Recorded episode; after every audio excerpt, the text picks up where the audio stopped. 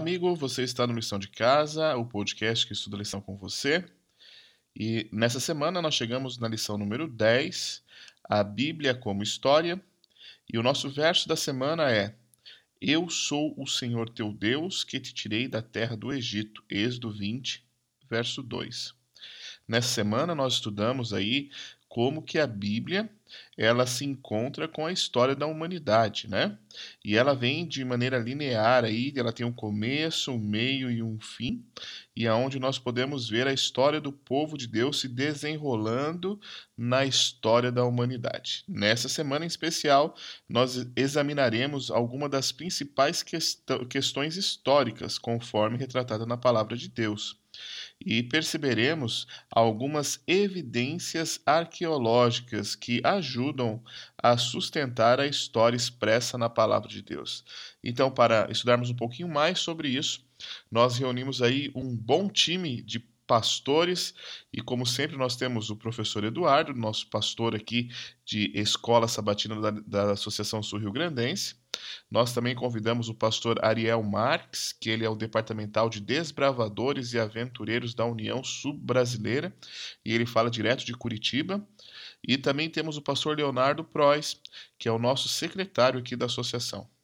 Então, eu vou deixar que eles se apresentem aí. É isso aí, Doug. Estamos juntos de novo, mais uma vez, com o nosso podcast Lição de Casa, chegando aí na sua casa.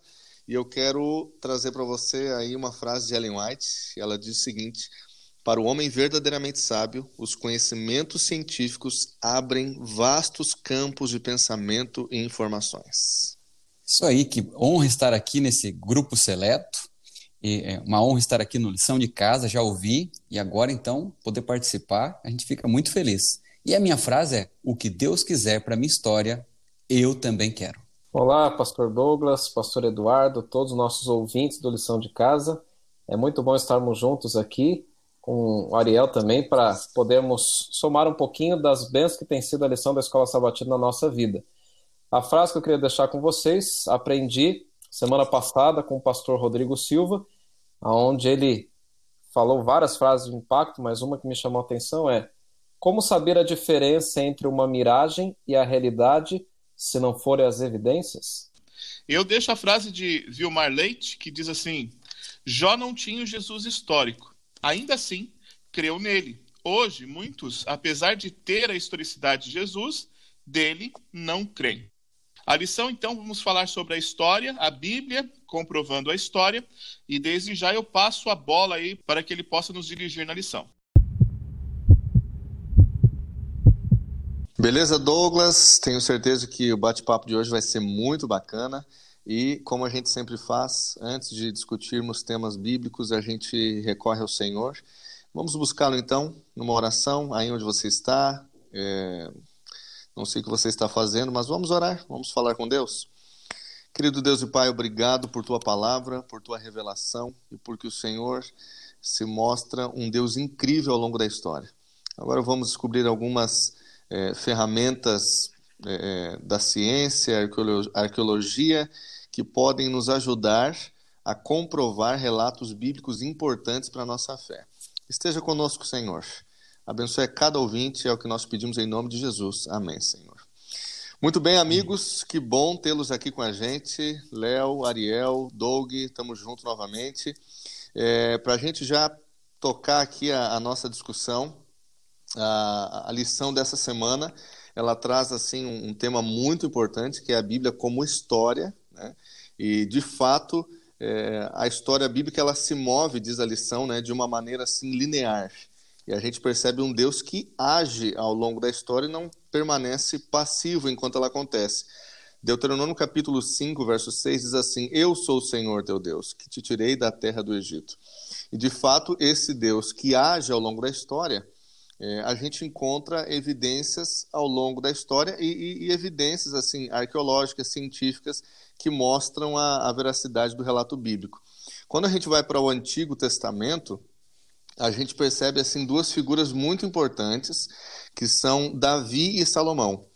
E assim, no sistema monárquico do, do antigo Israel, eles são figuras centrais, não só para o Antigo Testamento, mas também para o Novo Testamento. Né? Então, tem muitas passagens bíblicas, né, Ariel? Tem muitas, muitos textos, muitos relatos bíblicos que estão amparados justamente em fatos, em ações, em, em decisões de Davi e também de Salomão.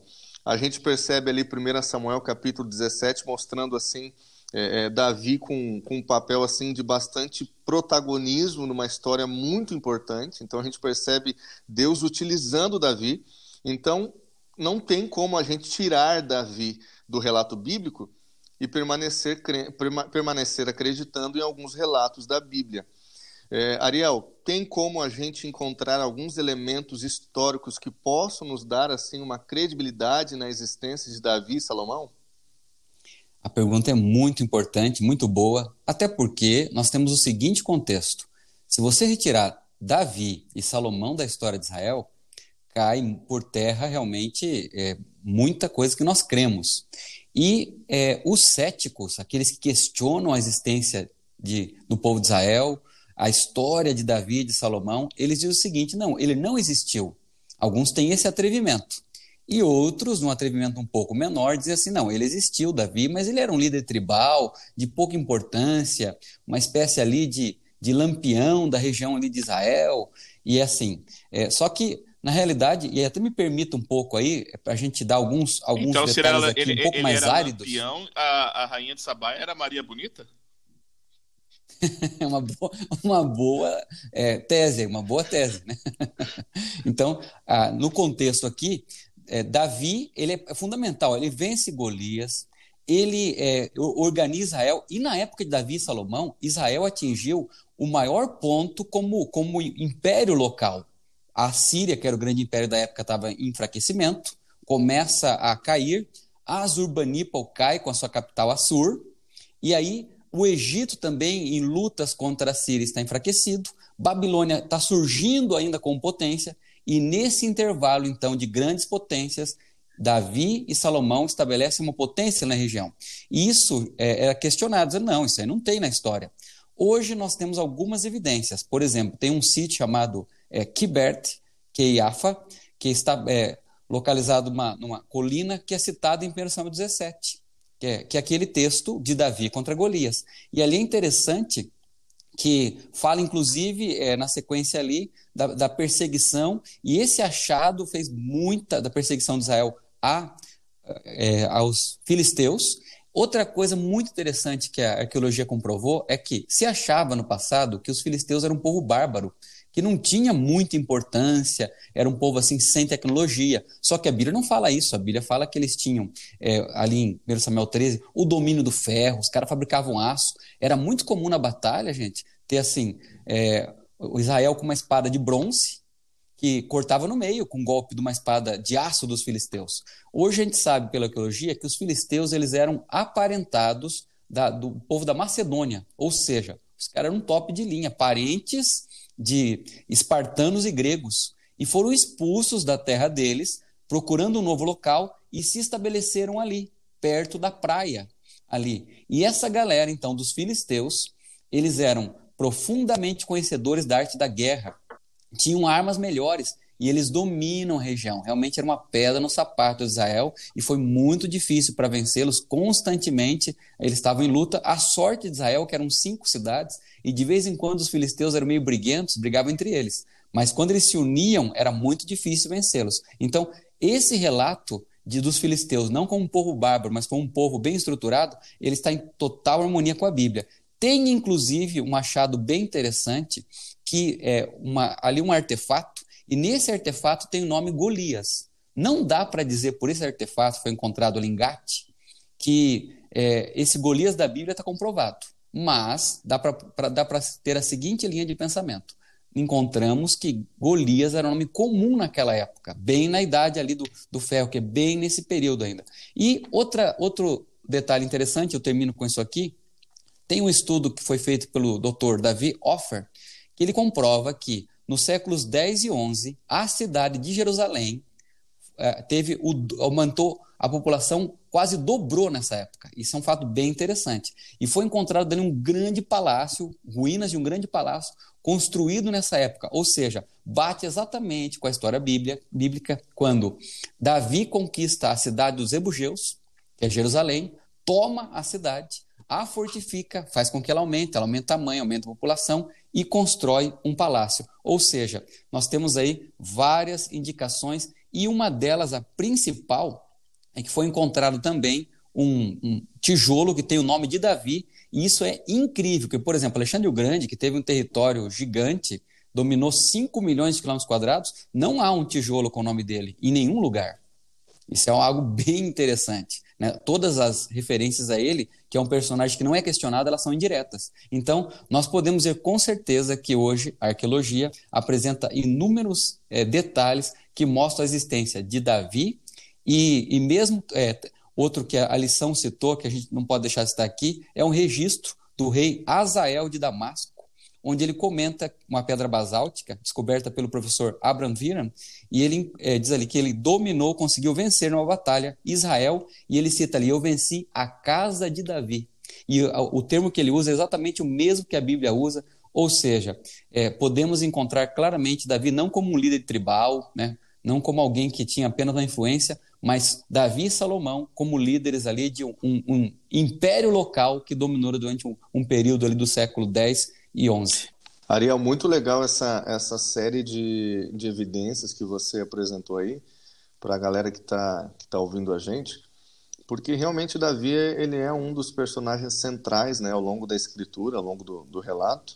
É, inclusive, assim, a, a promessa do Messias, né, de certa forma, ficaria um pouco prejudicada, né? Se a gente tira Davi do relato bíblico.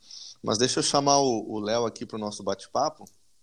Léo, porque ali em Isaías capítulo 36, capítulo 37 também, é, o autor nos traz assim um, um relato de é, daquela campanha síria contra contra Judá, né? E a maneira como o anjo do Senhor é, protege e também destrói o exército de Senaqueribe.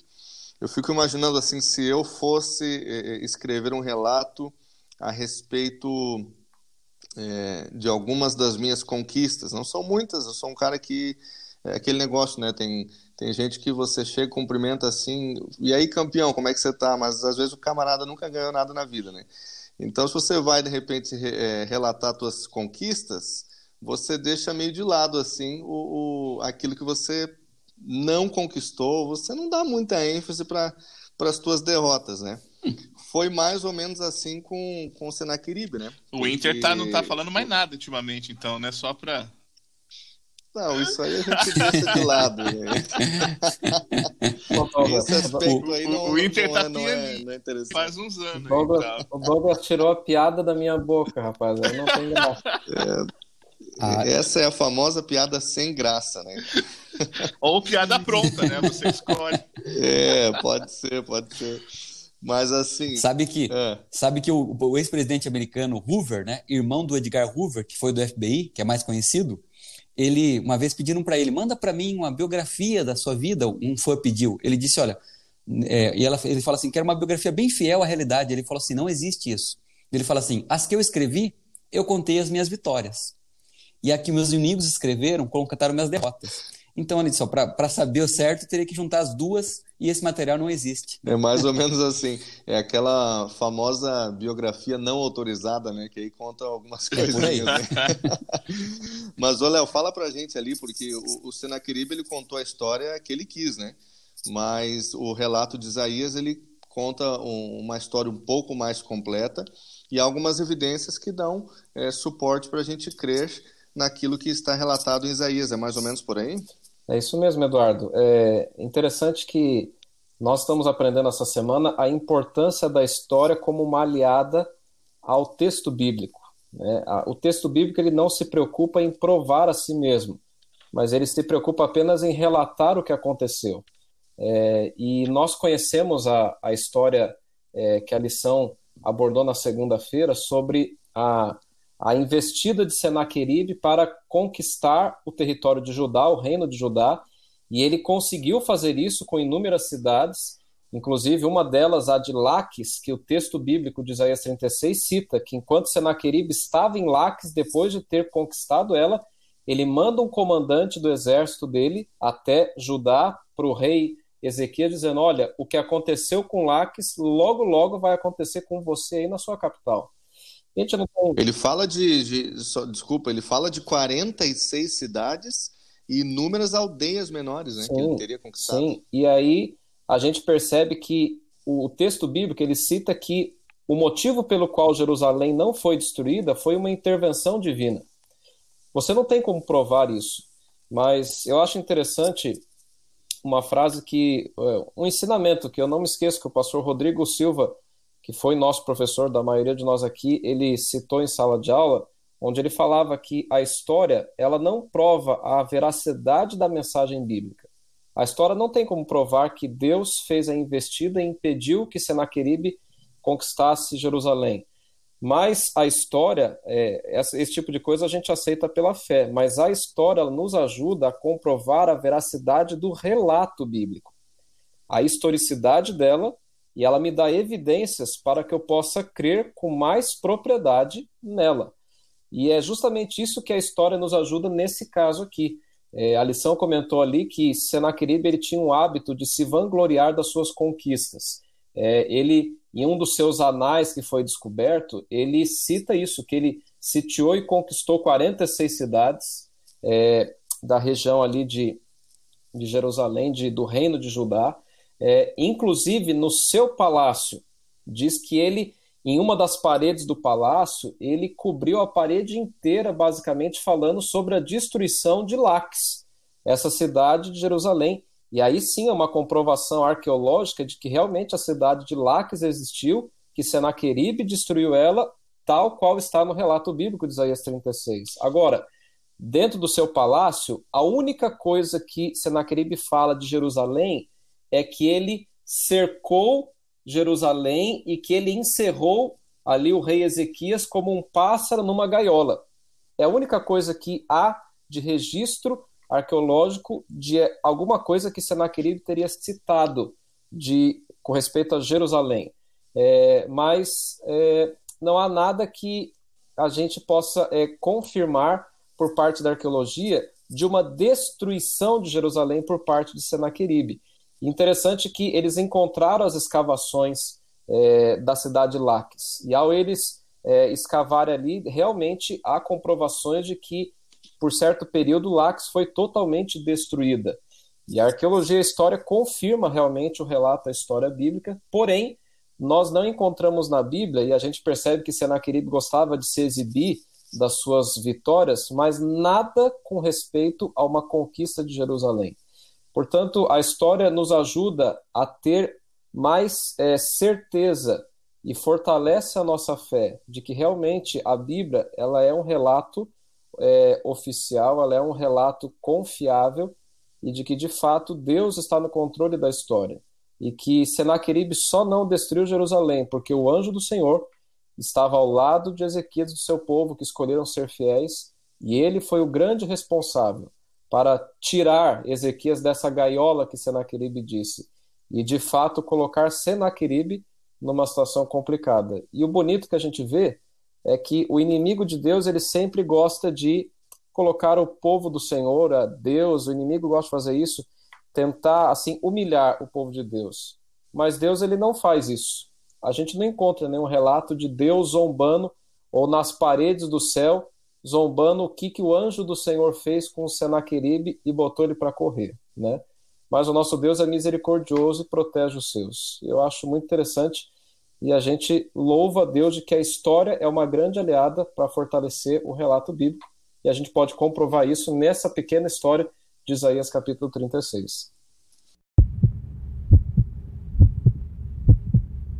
Muito bom, Léo, muito bom, muito bacana ver, a, a perceber, né, a maneira como Deus é, ele assim deixa intacto alguns registros e, e, e, como os próprios personagens que estiveram, né, que participaram da história, nos dão, nos, nos apresentam evidências para que a gente possa comprovar os relatos, né?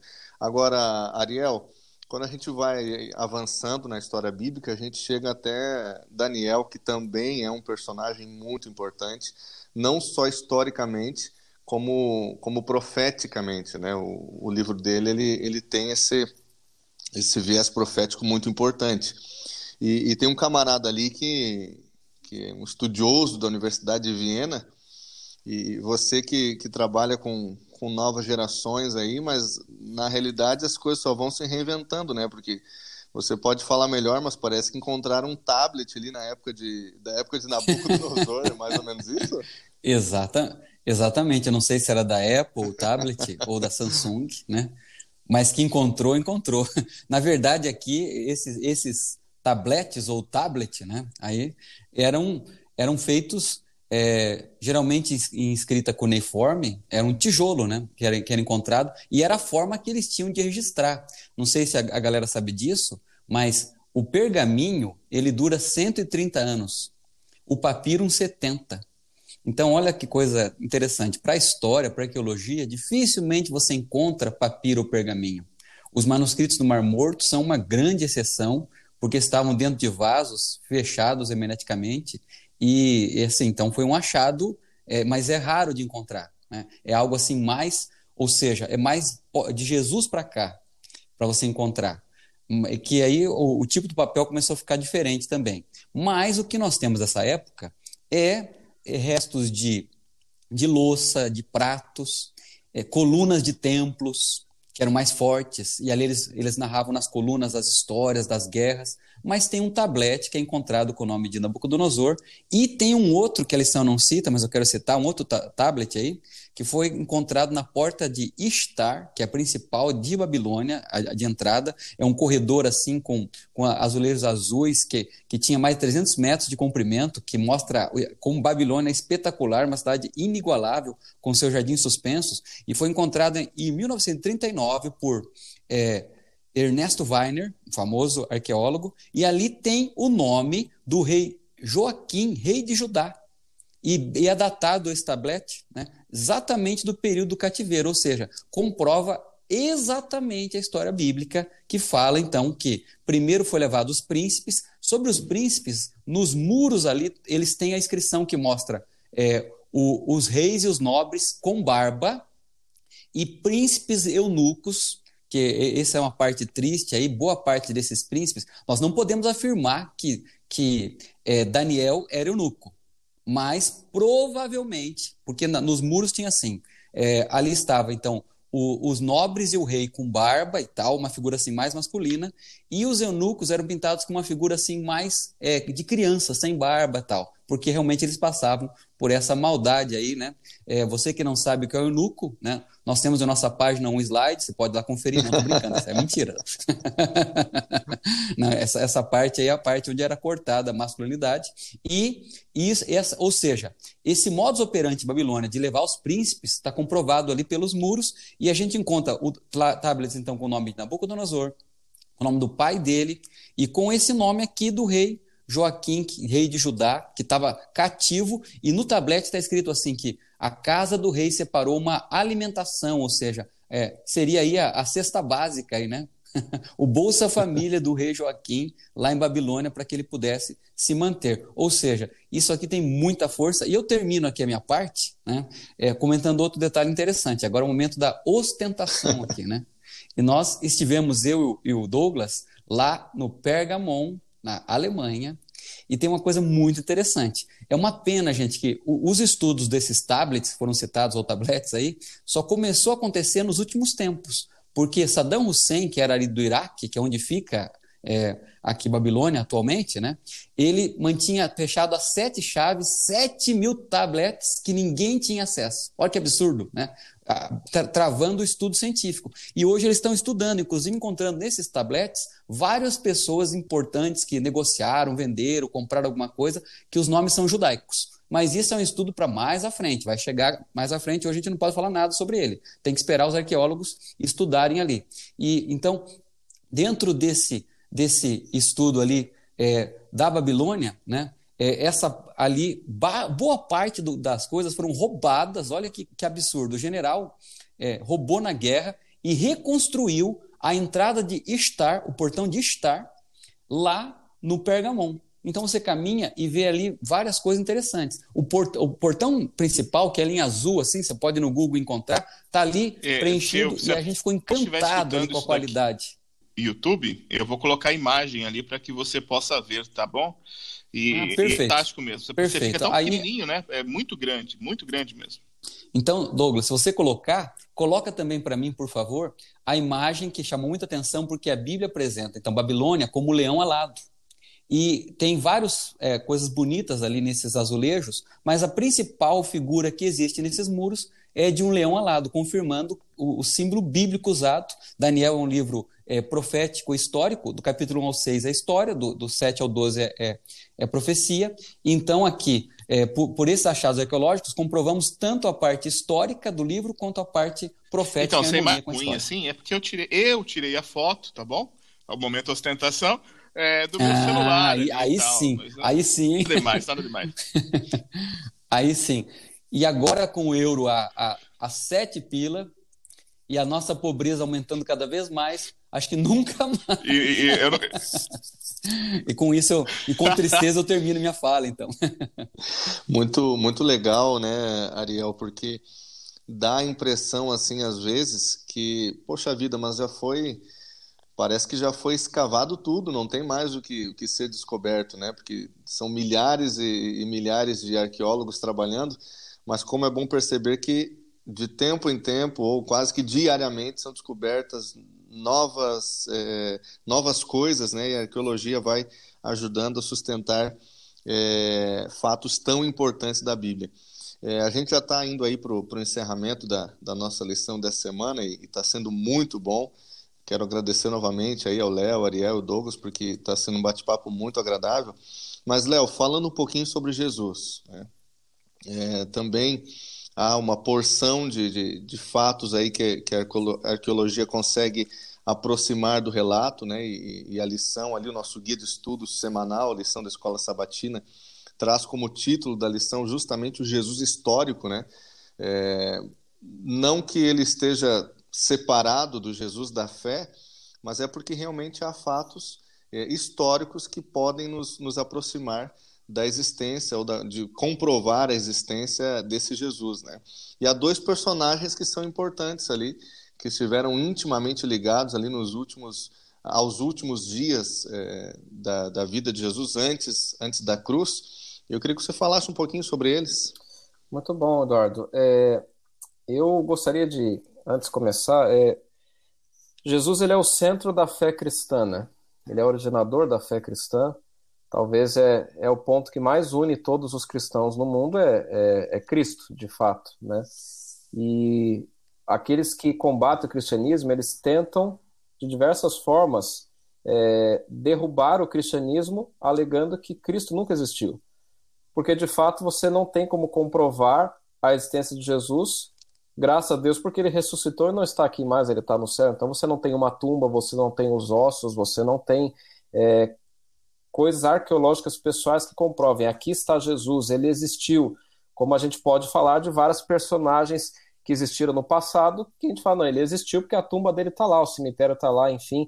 É, mas nós temos muitos é, indícios que nos ajudam a comprovar que o Jesus histórico, o ser humano Jesus, e que nós cremos que é Deus também, ele existiu de fato. A lição ela é, se concentrou mais em torno ali é, de falar e mostrar que nós temos indícios de que Caifás, que foi é, uma pessoa que combateu Jesus é, de forma muito veemente enquanto Jesus esteve é, na Terra, que nós encontramos indícios arqueológicos da tumba, de familiares, enfim, da existência de Caifás. Mas eu gostaria de trazer aqui, nesses poucos minutos aqui, algumas evidências que a lição não traz, mas que a gente tem da existência do Jesus histórico. Né? Uma primeira evidência é que é quase impossível Jesus não ter existido pela forma como ele marcou o mundo. Dito feito é que a contagem hoje que a gente tem dos anos, ela é determinada por Jesus, antes de Cristo e depois de Cristo. Seria quase que um absurdo que Jesus não existiu e uma pessoa que não tivesse existido tivesse impactado tanto o mundo, mudando até o calendário e, e a forma como a gente vê as coisas. É, esse, esse, inclusive, é um meme que tem na internet, né? Que, o, que o ateu e o cristão conversam. Aí ele fala assim: Você é ateu? Sim. E que ano nós estamos? Aí, 2020. Depois de quem? Né? Aí o meme termina por aí. É isso mesmo, Manel. É, é, é, quase que é um absurdo você querer combater a existência do Jesus histórico. Eu até acho um caminho, às vezes, que alguns ateus seguem de tentar negar a divindade de Jesus, até mais lógico do que negar a existência da figura de Jesus. Mas nós temos, a história nos ajuda a comprovar a existência da pessoa Jesus. É, foi é, encontrado é, no ano de 2002 e a, a, revista Biblical Archaeology ela registrou é, que foi encontrado uma tumba e um ossuário de Tiago. E nesse ossuário vinha escrito o seguinte: Tiago, filho de José, irmão de Jesus. Eu não tenho tempo para é, abordar muito essa questão, mas os cientistas é, ali de, de, Jerusalém, israelitas judeus, eles confirmam que existe uma probabilidade muito grande desse Tiago ser o Tiago, irmão de Jesus, que a Bíblia cita claramente. E ali a gente encontra nesse ossuário a palavra Jesus. Então, um indício de que Jesus existiu.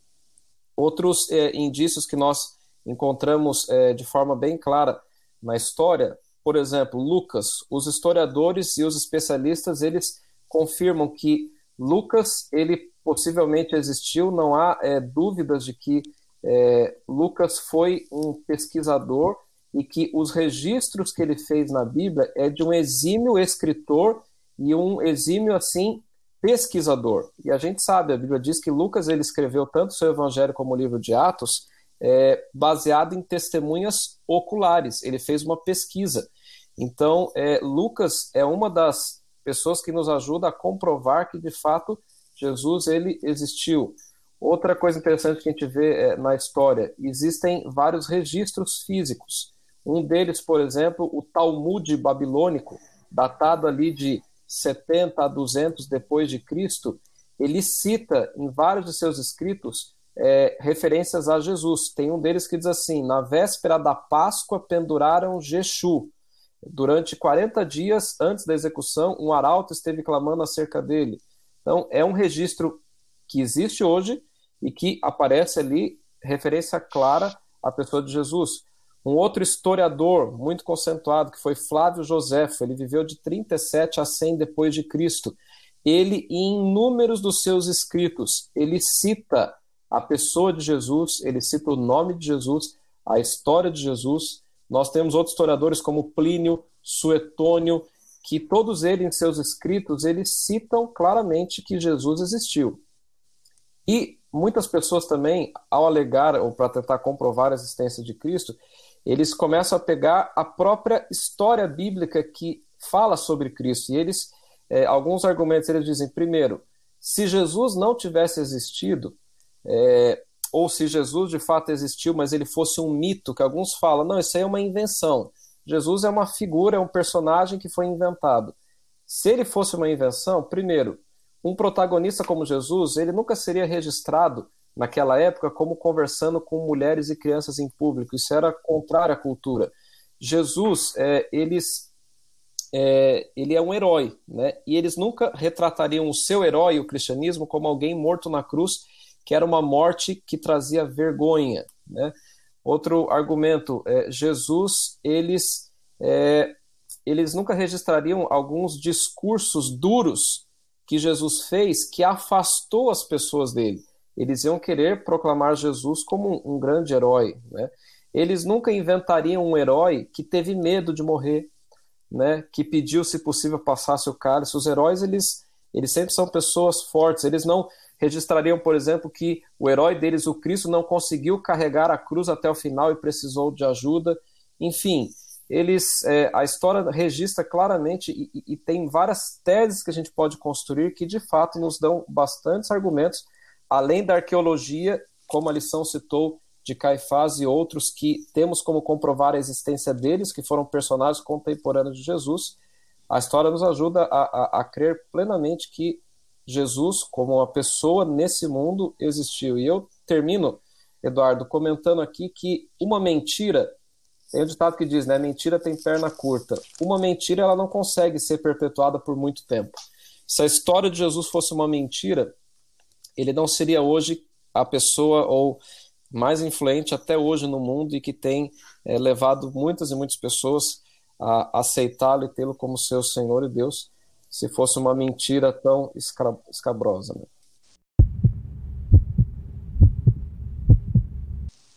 Então, amigos, uma pergunta para vocês aí. Nós estudamos semana passada sobre a origem ali, os fundamentos de Gênesis, né, a segunda parte, e nós discutimos aí, quem escutou o podcast viu aí, sobre é, datação, arqueologia, métodos científicos também. E nós vimos aí que alguns achados arqueólogos, eles não são assim tão é, fiéis, não são assim tão corretos segui-los, né?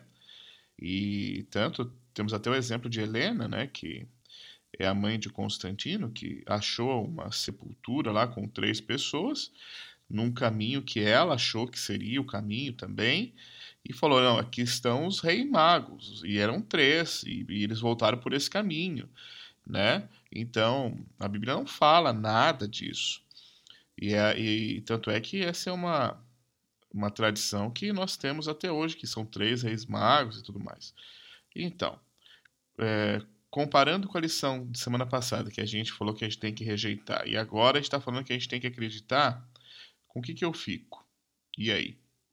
Nós já comentamos aqui que a Bíblia não tem essa preocupação. Deus começa dizendo: olha, no princípio criou Deus e não está querendo provar a existência dele. Também não está preocupada com comprovar a existência histórica dos personagens. Esse argumento que o Léo citou, que é poderosíssimo, vale também para Davi. Por que, que eu vou contar a história de Israel? Eu vou contar a história de um rei que adulterou, dos fracassos, de um povo que termina cativo. Então, o livro está.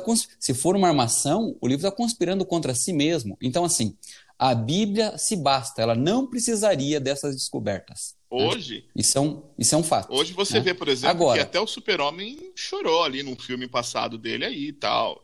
Entendeu? Então a gente vê que há uma dramatização hoje sobre isso. Então os heróis não são tão mais heróis como eram antigamente, né? Mas tá bom. E aí? Eu tô aqui para botar fogo, eu tô aqui para botar fogo.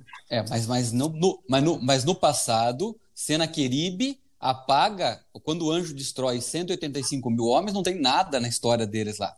Ele só, ou seja, normalmente se relatava só as vitórias. Então, a história de Israel ela contraria esse esse campo todo. E em, como em todas as ciências, gente, a gente tem que separar o joio do trigo, né? Então, assim, há alguns fatos aqui, infelizmente, que a gente tem que enfrentar. Se eu estiver fazendo biologia numa faculdade e chegar lá e falar assim, eu quero fazer o, o meu TCC, meu final, trabalho final de curso, sobre a, a, itens que apontam a existência de Deus. Nenhum orientador vai permitir. A gente seria loucura. A grande maioria dos arqueólogos eles têm um interesse em, é, às vezes ligado a outras ciências, a irem em outra direção. Ou seja, é fato que existe muito mais estudos para tentar provar a não existência de Abraão e Davi do que o contrário do que o contrário. Tanto que quando foi descoberto algumas coisas que tinha, a primeira vez que apareceu um, ta, um tablete com o nome Davi, foi assim uma tristeza para uma comunidade científica. Então, em relação a essa, a essa pergunta aí, a gente tem que tomar um cuidado, porque às vezes as pressuposições desses que estudaram, que são ateus, são pessoas críticas da Bíblia, as pressuposições são tão é, diferentes da, da palavra de Deus que eles conduzem o estudo totalmente em outra direção. Agora, Apesar disso, a gente não nega a ciência e olha só, a boa ciência na biologia ou na arqueologia ou qualquer outra ou qualquer outro estudo, a boa ciência com os pressupostos corretos, ela vai chegar a estar em perfeita harmonia com a Bíblia. Então a gente estuda esses assuntos, separa joio do trigo, e é por isso que, separando o joio do trigo, na semana passada a gente mostrou que era joio, e na semana nós estamos mostrando um trigo aqui dentro do estudo da, da arqueologia, da biologia e das ciências. Douglas, é, eu penso duas coisas em relação a essa pergunta, como o Ariel falou agora há pouco a nós. É, primeiro, dando um exemplo, nós não podemos confiar em todas as notícias que nós ouvimos, mas não significa que uma notícia num jornal de televisão não possa falar uma verdade e também, em outro momento, falar uma mentira. É, existem verdades e mentiras. Cabe a nós saber diferenciar o joio do trigo, o certo do errado. E a segunda coisa que eu colocaria é que é, em nenhum momento nós vamos usar a história para comprovar e para garantir a mensagem bíblica. Nós temos que aceitar pela fé muitas coisas, mas a história nos ajuda a comprovar a veracidade do relato bíblico, da historicidade da Bíblia. É, o Léo comentou uma coisa antes, que, que eu acho que é um argumento que pode ser usado aqui de novo. Você comentou que a mentira não se sustenta por muito tempo.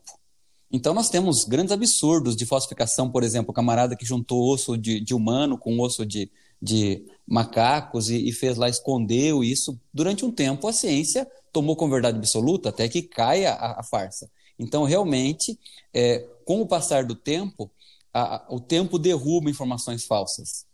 E, e, e algumas delas é, não caíram ainda, mas cairão. Né? Outras vão vir em harmonia com a Bíblia. Então, acho que esse argumento que o Léo tinha usado é, tem, tem força aí para somar aos que muito estão sendo bom, usados agora. Muito bom. Show de bola, Ariel. E não te preocupa, porque o Douglas, toda semana, ele coloca uma pimenta aí para os nossos convidados. Galera, vamos indo para o nosso encerramento aqui. E a lição, no, no, no finalzinho ali, ela traz alguns exemplos de fé prática porque toda essa parte técnica que a gente conversou aqui, essas evidências, esses argumentos arqueológicos, eles não fazem sentido se não tiverem um impacto real e, e pessoal na vida de cada crente, né? na vida de cada cristão. E quando a gente vai para Hebreus capítulo 11, a gente percebe ali uma galeria né? de homens que de fato é, exerceram fé e eles estão naquela galeria da fé porque exerceram fé na prática. Né? Então, assim, eu queria que vocês dissessem para a gente aqui qual desses personagens assim que mais impacta e você que está ouvindo a gente aí também pode pensar e, e, refletir em qual deles que mais impacta a tua vida. Eu curto muito Abraão. Eu gosto demais da experiência dele. Claro que tem muitos aspectos que a gente poderia explorar. Ele é conhecido como pai da fé. É, ali talvez o clímax, né, o, o, a prova de fé que Deus pede para ele. Mas assim, o convite, né, o chamado que Deus faz para ele, para ser uma bênção, né, para a partir dele Deus estabeleceu uma grande nação, é um chamado para sair é, da terra dele, para deixar parentes, família e ir para o desconhecido. Né? Eu acho que você sair da zona de conforto exige fé. Então, esse é um personagem que eu gosto demais e, eu vejo que ele exerceu fé na prática. Né? O que, que você acha, Ariel? Qual desses aí que mais te impacta? Não, é uma galeria bonita. Eu gosto muito de José e geralmente a gente aplica para os jovens, né? Que tem todo a ver, porque ele enfrenta, tinha sonhos e, e, tudo mais. Só que assim, é uma vida inteira de fidelidade. Você vê ele velhão, não tem nada na Bíblia que ele deixou a esposa da juventude e foi atrás de outra lá no Egito tal. Quando ele estava rico, quando ele estava lá com uma carruagem Hilux, zero quilômetro e tal, ele, ele começa então a dar um tiozão e atrás. Não, ele a vida inteira de fiel. E ele entra na galeria no seguinte esquema: a Bíblia fala em Hebreus que ele, na hora que ia morrer, falou assim: gente, estamos aqui no Egito, estamos bem, mas aqui no nosso, nosso lugar não. O nosso lugar é em Canaã. Quando vocês forem, levem o meu, os meus ossos, eu quero ir com vocês para lá. Então, para mim, olha, é, é fidelidade do início ao fim. Isso é fantástico, isso é fantástico. Agora, o que me chama atenção na lista é assim, quando eu pego José, você fala, puxa, passei da galeria de Deus, tem que ser muito fera, muito top. Mas tem pica-fumo aqui nessa lista também, em termos, né? Ou seja, eram pessoas com defeitos, pessoas é, que tinham problemas, é, que usaram inclusive o livre-arbítrio em algum momento para ir na contramão do que Deus queria, Deus teve que trazer de volta tal, é, não, era, não foi fácil, né? como, como citando aqui Sansão, né? Mas é, Deus ele age na história. Não tem dúvidas que o que ele projetou nas profecias e os seus projetos se cumprirão. A pergunta chave é a seguinte: eu vou permitir que na minha história Deus é, seja o, o, aquele que está no controle e me conduza para que eu possa fazer parte dos heróis de Deus que ajudam na salvação de pessoas e, e mudam histórias de vidas. Então, esse que eu vejo aqui na galeria, e eu acho que José é um exemplo perfeito Léo, qual desses personagens aí que, que mais chama a tua atenção? Eduardo, o personagem que mais chama a minha atenção é Moisés. Ele é o meu personagem preferido da Bíblia. Depois de Jesus, Moisés é o meu preferido.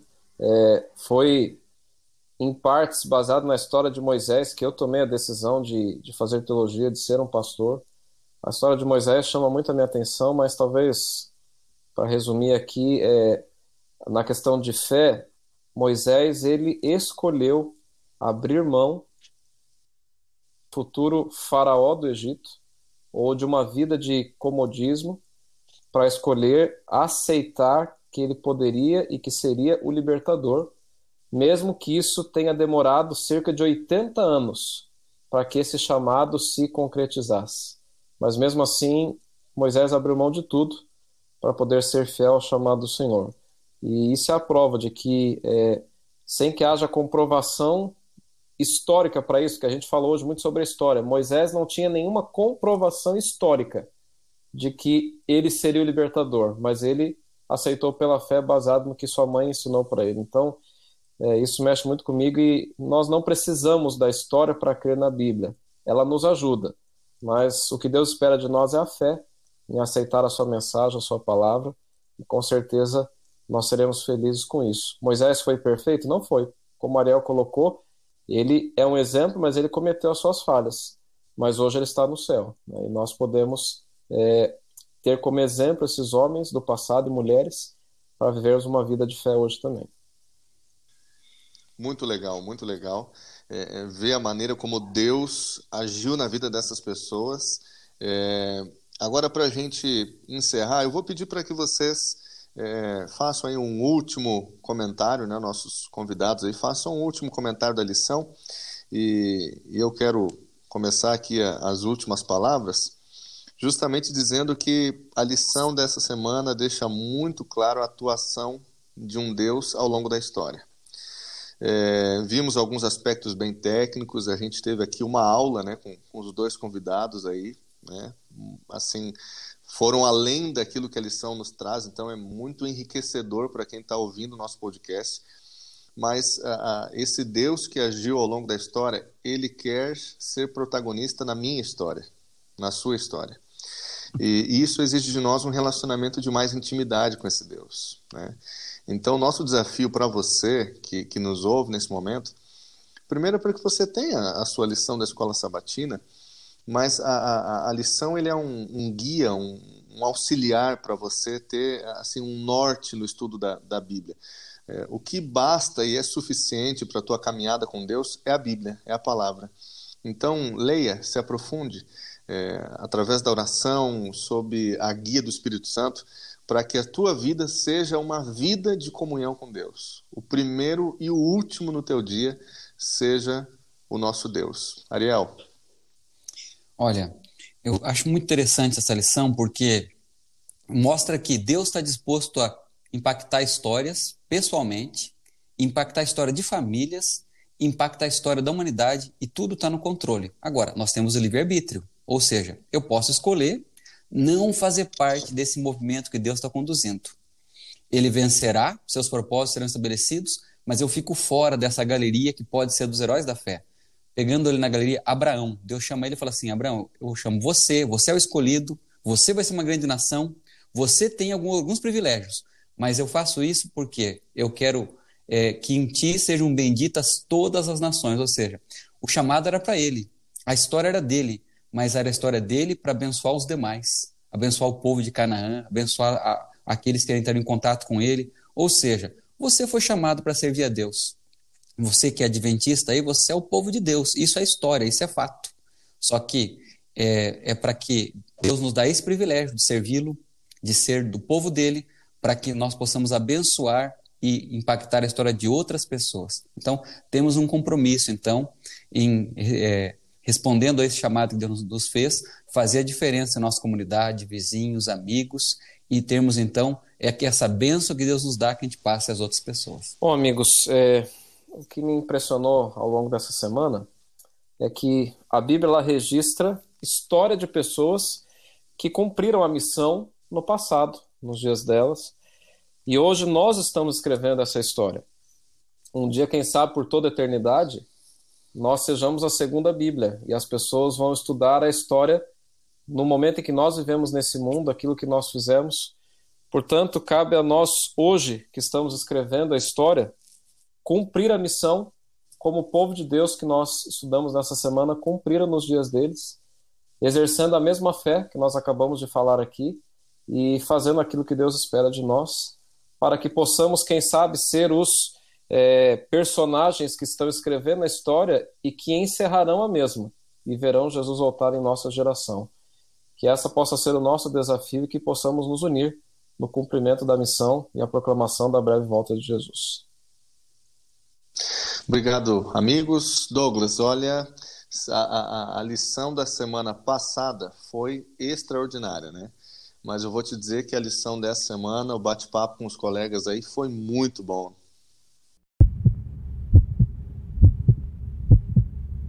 Realmente eu gostei demais, principalmente que nós ratificamos a nossa fé na palavra de Deus através da história.